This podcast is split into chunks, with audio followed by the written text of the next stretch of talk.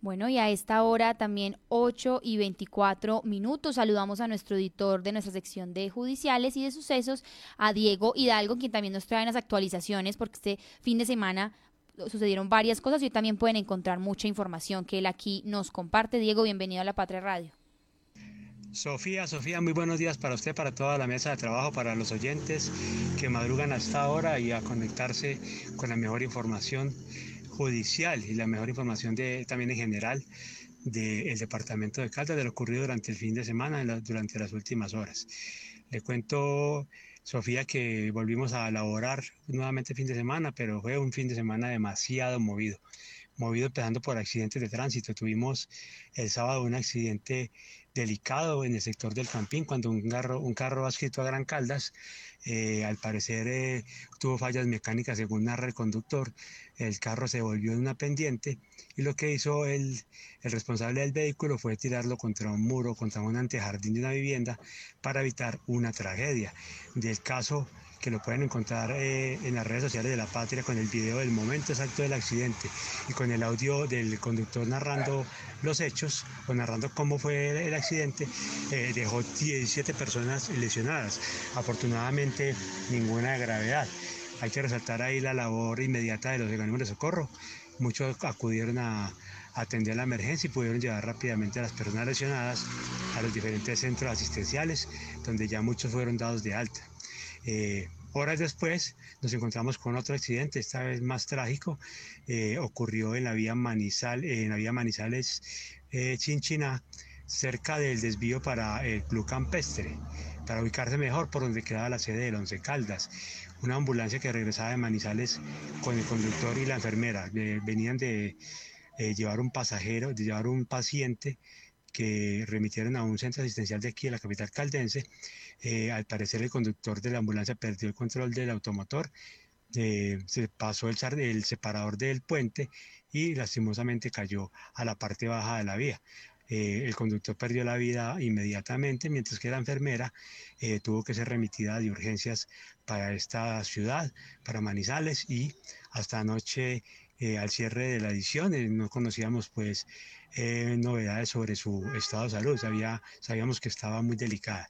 Posteriormente, a las horas de la noche, tuvimos otro accidente, esta vez en el sector de San Peregrino, la vereda San Peregrino, donde un colectivo, un aerobán, rodó unos 50 metros.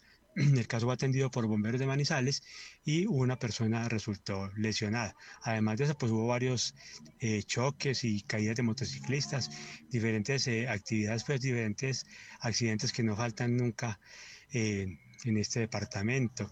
Eh, continuando con la información, eh, le cuento que ayer volvieron a asesinar en Aguadas después de seis meses sin que hubiese muertes violentas. Eh, mataron a un hombre y una mujer que se dirigían para una vereda del municipio en una moto, los frenaron, hombres armados los frenaron, los hicieron bajar, le hicieron quitar el casco para identificar que se trataban de las personas que buscaban y lastimosamente los asesinaron con disparos de arma de fuego. Perdió la vida un campesino y perdió la vida una mujer eh, natural de Venezuela que al parecer convivía con esta persona.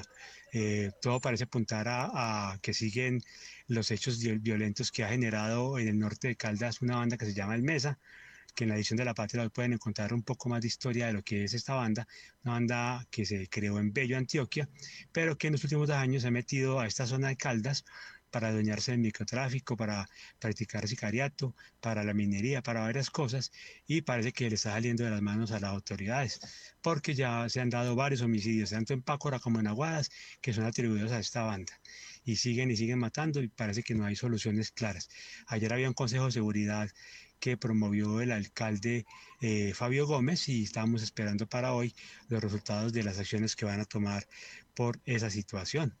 Eh, también tenemos, pues, eh, para rematar, eh, hubo, se reportó la muerte de un líder indígena en Belacasa de un resguardo que estaba pescando con unos amigos y se lo llevó a la corriente. Lastimosamente lo encontraron sin vida. Ahí pueden encontrar también la historia en las redes sociales de la Patria y en las ediciones de Patria y del Cubo, más otros accidentes, más unas capturas por microtráfico que ocurrieron en, en el corregimiento de Arauca Palestina y diversos temas pues sobre el resumen que, que, nos deja este fin de semana. También ah, pues para rematar una historia de una, eh, en Río Sucio de un abuelo que abusaba de su nieta de 13 años. Finalmente ella terminó denunciándolo o contándole la historia de lo que pasaba a su profesora, a sus compañeros del colegio, ellos le contaron a la madre, la madre denunció y se logró una condena para este sujeto de 13 años de prisión. Bueno, Sofía, eso es todo el resumen ahí más o menos de lo que pasó y esperamos pues atentos a lo que ocurra hoy. Mañana nuevamente nos encontramos con más información.